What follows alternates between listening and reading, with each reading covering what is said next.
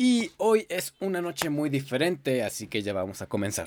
Sean todos bienvenidos a la tercera temporada de AM por la noche, el podcast donde hablamos de las noticias más relevantes de cine, series, videojuegos y ahora música, con su anfitrión AM Robson y con Rodrigo González en la sección de música. ¡Disfruten!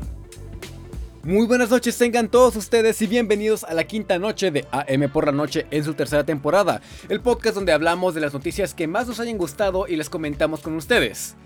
Pero eso es lo que no haremos esta semana pero ahorita les cuento porque antes te quiero recordar que si no te gusta alguna sección o solamente te gusta escuchar algo en específico, en la descripción del capítulo hay un pequeño menú donde podrán encontrar en qué momento inicia cada sección. Ahora sí, hola, ¿cómo están? En verdad, eh, yo espero que muy bien, pues... Eh, como les dije, esta semana haremos algo diferente. De que como vieron en el episodio de. Bueno, en el título de, este episodio. Solamente daremos recomendaciones. Las recomendaciones de cuarentena número uno, al parecer. Las razones de esto están de más. Porque, como hemos dicho las semanas eh, anteriores, las cosas están medio flojas. Y todo lo que hay normalmente son recandalarizaciones y noticias de algo que ya sabemos. Así que como todavía estaremos, si bien nos va y si todo sale bien, dentro de un mes en nuestras casas, saliendo solamente por lo indispensable. Quisimos usar este capítulo para darles en su totalidad recomendaciones de dos series, dos películas, tres videojuegos y tres discos para que sea más llevadera esta cuarentena. Recuerden que no somos para nada críticos de ninguna de estas ramas, no somos especialistas y mucho menos tenemos un papel firmado por, puta, yo qué sé, güey, la CEPO o por tu puta madre que nos acredite que lo seamos. Son cosas que a nosotros nos gustan y creemos que en esos tiempos es bueno conocer. Así que ya vamos a comenzar. Cine y televisión. La película que yo les voy a recomendar es una de mis películas favoritas de toda la jodida vida. Es un clásico del lejano año 2004, protagonizada por John Hader, Efren Ramírez, John Grease, Tina Majorino y Aaron Rule, y dirigida por Jared Hess. A grandes rasgos, Napoleon Dynamite nos cuenta la vida de Napoleon Dynamite, un chico que va a la preparatoria, pero a diferencia de los demás, él es un recluido social. No tiene amigos, su familia está conformada por su hermano Kip y su abuela. Su vida cambia cuando tres nuevas personas llegan a su vida. Esos tres personajes son su nuevo amigo Pedro, un chico mexicano que es nuevo en la escuela. Su tío Rico, un idiota que simplemente vive en el pasado y no puede concentrarse en el presente. Y una chica muy tímida pero muy creativa llamada Dev. Para los que no ubican al director Jared Hader, que es un nombre pues no muy sonado, él también es responsable de la película de Nacho Libre, este clásico que a muchos nos encanta, protagonizado por Jack Black. Y algo que tiene esas dos películas en común es que son protagonizadas por perdedores. Los personajes de esta película no cumplen con algún estereotipo de belleza y la mayoría de las cosas que viven no les salen para nada de la manera que ellos esperan. Es una película muy, muy bella que nos demuestra que nuestras verdaderas cualidades siempre serán vistas por las personas que nos quieren y que al final siempre saldrán bien las cosas. Este clásico del cine de los 2000 nos dejó la icónica frase Vote for Pedro y una continuación en formato de serie animada que jode mucho el concepto de la película, pero bueno, eh, no está de más darle una checada. Napoleon Dynamite de 2004 es la recomendación de esta semana. No pude encontrarla en ninguna plataforma digital, por lo menos en Netflix ni en Amazon Prime. Está solamente la, yo la tengo en Blu-ray. Pero consígala, véala en la plataforma que puedan encontrarla. Luego la pasaban en FX en un tiempo. Así que, chéquenla. La película que les quiero recomendar es Sing Street.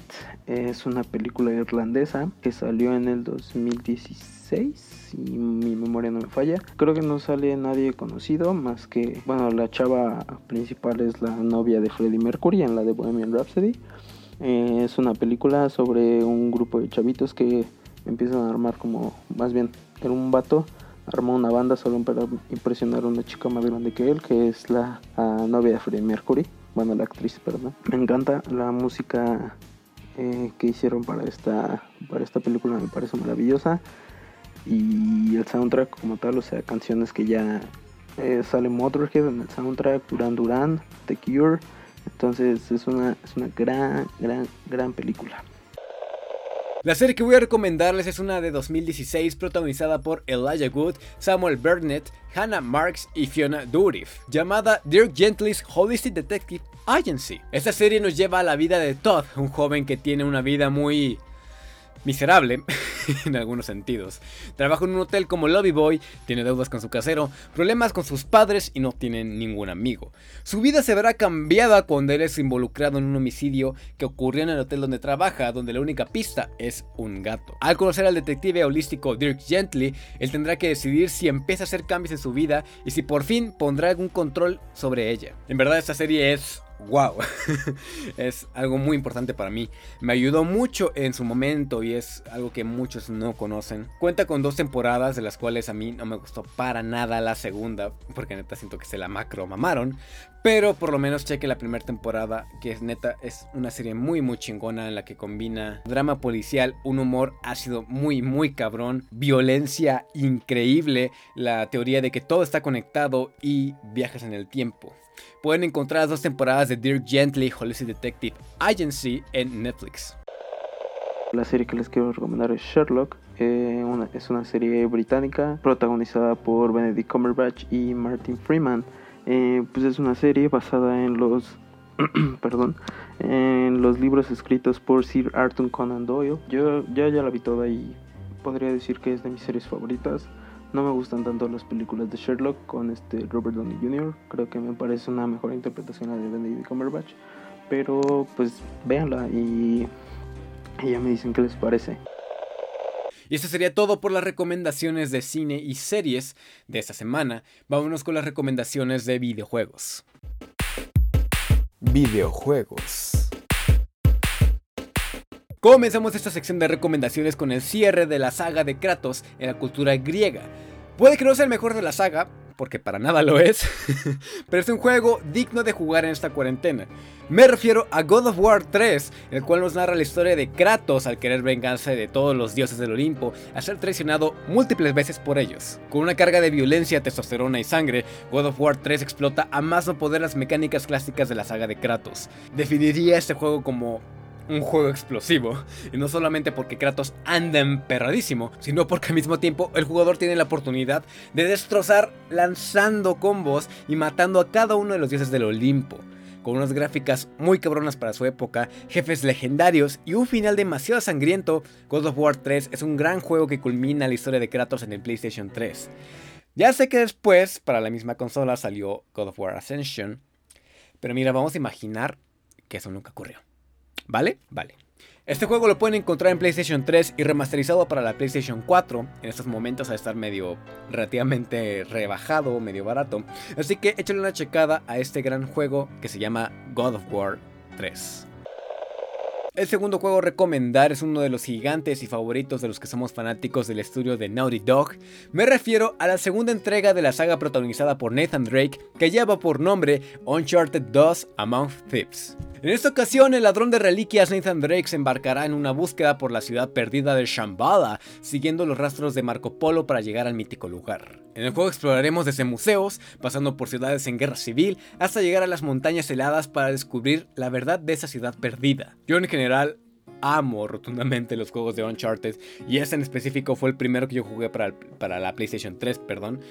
Y puta madre es simplemente un gran, gran juego que inicia de forma espectacular con Nathan Drake despertando en un vagón de tren a punto de caer de una montaña nevada y culmina con una destrucción increíble. Bien les pude haber recomendado la cuarta entrega que salió hace 4 años ya, ya que explota y cambia muchas cosas de la fórmula original de la saga, aparte de que tiene mucho mejor desarrollo de personajes, pero siento que realmente el 4 es una entrega muy fuerte para los que somos fans de la saga. Y quiero aprovechar que esos primeros juegos están totalmente gratuitos para todos los usuarios de PlayStation, para que los que no conozcan la saga se metan y conozcan al gran Nathan Drake.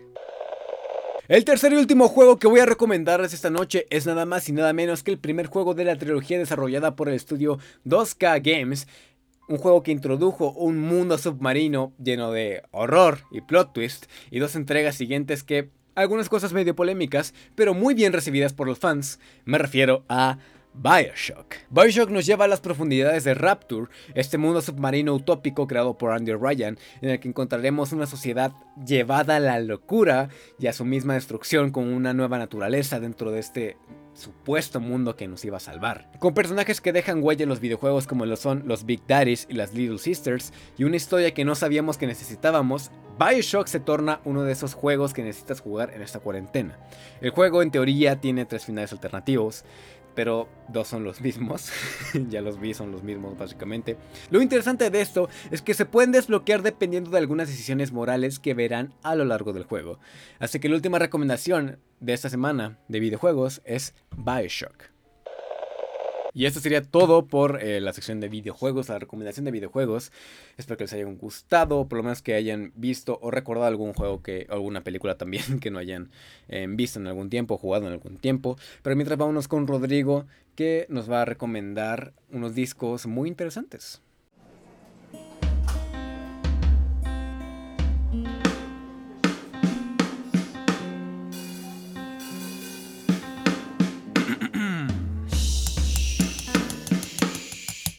Noticias de música con Rodrigo González. ¿Qué tal amigos? ¿Cómo andan? Sean bienvenidos una vez más a esta sección musical aquí en AM por la noche. Yo soy Rodrigo y como cada semana yo les estaré recomendando unas cosillas, unos disquillos para que esta cuarentena se les haga un poquito menos pesada, que tengan algo en que entretenerse un rato, por lo menos que se distraigan. Eh, esta ocasión esta semana les voy a recomendar, bueno, no les voy a recomendar, les voy a compartir mis tres discos en español favoritos. Eh, podríamos decir que son latinoamericanos. Mis tres discos latinoamericanos favoritos no son los mejores porque no conozco mucha, demasiada música en español. Creo que es algo que me falta bastante. Como en veces anteriores, iremos del más viejo al más, entre comillas, nuevo, hasta el menos viejo. Eh, entonces, sin más que decir, vamos para allá. El primer álbum que les quiero compartir fue lanzado en 1973 y es acreditado a Pescado Rabioso. Sin embargo, fue grabado como solista por el grandísimo Luis Alberto Spinetta y es nada más y nada menos que el Artaud o Artaud, porque no sé cómo se pronuncia en realidad. Fue elaborado y grabado por Spinetta solito, entonces podríamos decir que es un disco solista de él. Eh, este disco mezcla varios géneros, como lo pueden ser el rock como tal, por así decirlo, el folk, el blues y la onda psicodélica. Mm, yo descubrí este álbum por un video de YouTube hace ya unos 3 o 4 años. Eh, yo al principio no lo digería muy bien, siento que en ocasiones puede ser un disco un poco pesado, más que nada por las letras que llegan a ser un poco complejas y no muy fáciles de comprender a la primera, pero le vas tomando aprecio cada vez que lo escuchas más y más. Eh, este es un álbum, digamos que me relaja bastante, me hace sentir que mis problemas eh, o mis pendientes no están ahí, me tranquiliza mucho y lo, he llegado a apreciar bastante. Eh, un dato curioso sobre este, bueno, un dato curioso en general no sé si hayan escuchado el grandísimo Unplugged que hizo Soda Stereo hace unos cuantos años. Bueno, pues en la versión de T para 3 que se presenta en este disco, eh, al final Cerati toca un solo. Bueno, pues este solo en realidad es el solo que toca Spinetta en una canción de este disco llamada Cementerio Club. Así que si son fans de Soda Stereo, más que nada porque Spinetta fue una gran influencia para Gustavo Cerati en particular, eh, escúchenlo, escúchenlo y ya, ya veremos qué les parece. El siguiente álbum que les quiero recomendar es el Mucho Barato de Control Machete. Este es el álbum debut del grupo mexicano de hip hop que fue lanzado en 1996. Em, Control Machete fue un grupo muy influyente musicalmente hablando en, nuestro país. Este disco fue parte vital del movimiento conocido como la Avanzada Regia, en donde un grupo de bandas y artistas provenientes de Monterrey querían poner a su ciudad en el mapa artístico internacional y nacional. Control fue uno de los grupos que más éxito tuvieron, ya que su sonido fue algo que hasta ese punto no se había escuchado de este lado de la frontera, porque pues en Estados Unidos el hip hop ya era un género bastante, bueno, no bastante, pero era bien conocido de aquel lado. Eh, llenos de agresividad, ellos logran exponer lo que se sufre como mexicano en Estados Unidos, eh, hablando de la discriminación y lo que es vivir en, en el barrio como tal. Hace como dos o tres años me metí a investigar un poco sobre el, hip hop en nuestro país, ya que eh, pues ya estaba muy metido en este género y sentía que me faltaba un poco pues de mi propio país, ¿no? Eh, los descubrí en esta pequeña investigación y sin duda se han vuelto uno de mis grupos favoritos que hablan español o no, con tan solo dos discos que tienen con su alineación completa.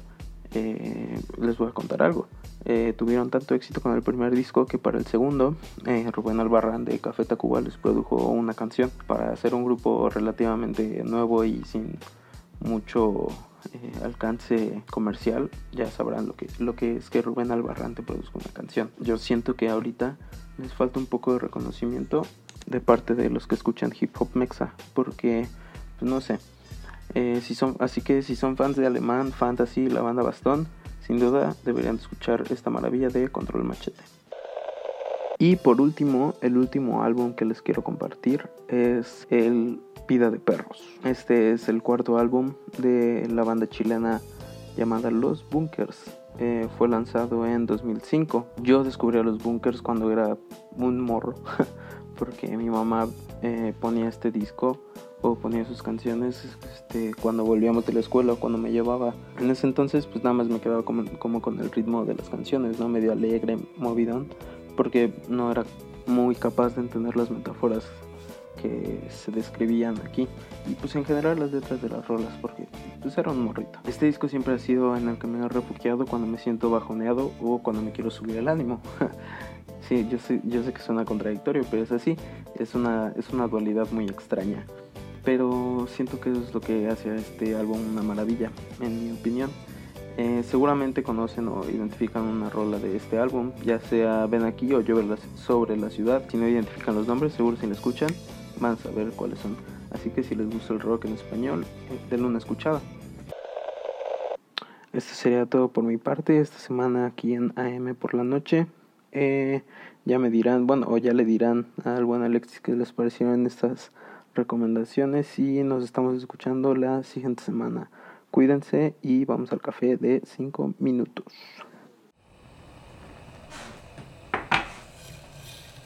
Un café de 5 minutos. Sean bienvenidos al Café de 5 Minutos, la sección donde hablo de un tema que bien puede salir en alguna plática de café, donde a veces también invito a personas para que nos comenten de sus proyectos o a veces como en estos últimos episodios, ando solo hablando de eso. Estas últimas semanas he hablado mucho acerca de temas relacionados con, eh, con el encierro, a la autoestima y en general eh, yo me desahogo mucho y cada vez me doy cuenta que me tengo que desahogar más.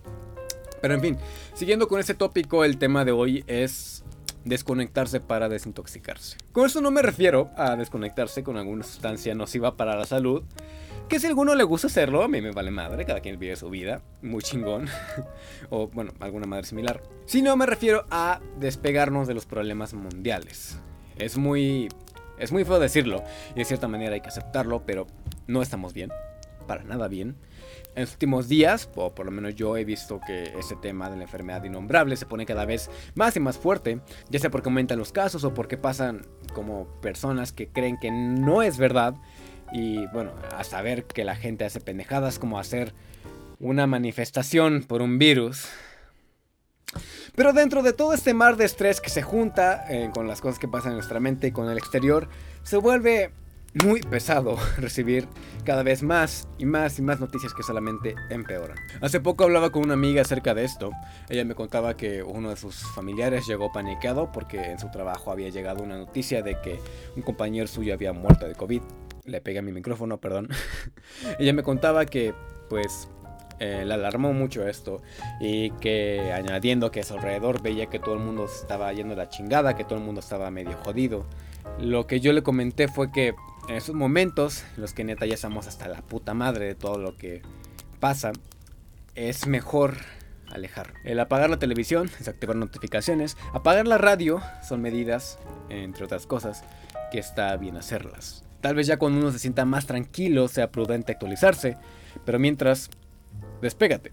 Ignora el mundo para que tu mente se relaje. Lee un libro, habla con amigos, juega un videojuego o, duérmete o haz lo que sea que te llene de tranquilidad para estar en paz en estos días. Desconéctate para desintoxicarte. Y bien, un tema corto a comparación de los temas de las semanas anteriores eh, que he estado hablando. Pero bien, era algo que bien, creo que si viene comentado semanas anteriores, es bueno que nos lo estemos recordando poco a poco. Así que, bueno, espero que les haya gustado. Simplemente no sé quién, quiénes lo hayan escuchado realmente. Pero bueno, rápido con las verdaderas recomendaciones semanales. Recomendaciones semanales. Por primera vez en esta temporada no voy a recomendar a algún ilustrador. Me lo voy a guardar eso para la siguiente semana. Pero esta noche quiero recomendarles que sigan al canal de YouTube llamado National Theatre, que es el canal oficial de la Compañía Nacional de Teatro de Londres, si mal no recuerdo, que estos días están dejando por una semana la obra de Frankenstein, protagonizada por Benedict Cumberbatch, a quienes recordarán por haber interpretado a Sherlock Holmes en la serie de Sherlock, puta madre, y también por haber protagonizado la cinta del código Enigma y por haber interpretado a Doctor Strange en la película de, adivinaron, Doctor Strange. Y pues bueno, su trabajo es muy muy bueno, es un gran gran actor que vale mucho la pena ver en, en su trabajo en vivo, aunque sea por lo menos en una pantalla. Tanto la danza como los conciertos como el teatro han sido afectados por ese problema mundial y el que nos estén dando esas oportunidades para consumir teatro y más aún un teatro tan producido como lo es este de forma gratuita es un gran gran favor y un acto muy muy chingón. Así que el canal de National Theater es la recomendación de a quien seguir esta semana. Esta semana sí les voy a recomendar una lectura, a diferencia de capítulos anteriores. Y esta semana volvemos a recomendar cómics. El cómic recomendado de esta semana es un escrito por David Espinosa, alias LD, y su cómic ganador al Premio Nacional de Novela Gráfica 2018 llamado Nido de Serpientes. Este cómic nos narra la pequeña historia de una banda llamada Los Masewalis, de un pequeño pueblo llamado Santolok, y cómo es su vida semanas previas a su última tocada. Las cosas para este grupo de chavos se verán complicadas tras meterse en una bronca que involucra todo un movimiento secreto en el pueblo. Con unas ilustraciones características del D y con unos colores demasiado únicos, David nos comparte parte de lo que fue su vida creciendo con música y bandas independientes. Con un chingo de referencias tanto personales como mundiales, Nido de Serpientes es una gran historia que nos invita a seguir rockeando. Este cómic está disponible de forma gratuita en formato digital a través de la página web tierraadentro.cultura.gov.mx para que lo descarguen en cualquier dispositivo. No hay excusa para que no lean esta madre, es gratuito, es un gran gran proyecto que se merece este galardón. Así que Nido de Serpientes es la recomendación de lectura de esta semana. Y eso sería todo por este capítulo de AM por la noche. De parte de Rodrigo y mía les damos mucho agradecimiento por todo el apoyo que nos dan. Eh, una semana, un episodio muy interesante. Eh, he, tenido problemas medio raros ahí en mi mente como todos lo, lo tenemos. Pero siempre hay que seguir adelante, hay que consumir nuevas cosas. Y pues nada, les estaré comentando cómo será también eh, los días en los que hemos estado subiendo esto. Han sido miércoles normalmente, ese se subirá en jueves, el pasado se subió en viernes. Pero les estaré comentando porque me ocuparé mucho estos últimos días. Pero mientras, eh, les dejo las redes sociales de Rodrigo, que lo pueden encontrar en Instagram y en Twitter como arroba chocito21. A mí me pueden encontrar en Instagram como arroba alex-robson y en Twitter como am-robson con W y con doble. Les recomiendo y les recuerdo que también tengo otro podcast con un amigo llamado Víctor Castro de Gente Tóxica, en el cual hablamos de videojuegos y se llama A veces jugamos. Hay cuatro episodios, pues bueno, para que lo tengan un poco eh, en mente si, quieren, si me quieren escuchar hablando de videojuegos un poco más a detalle. A veces jugamos, es un podcast que a mí me gusta mucho hacer y te invito a que lo escuches. Y esto sería todo por mi parte, yo soy AM Robson y nos vemos la siguiente noche. Bye.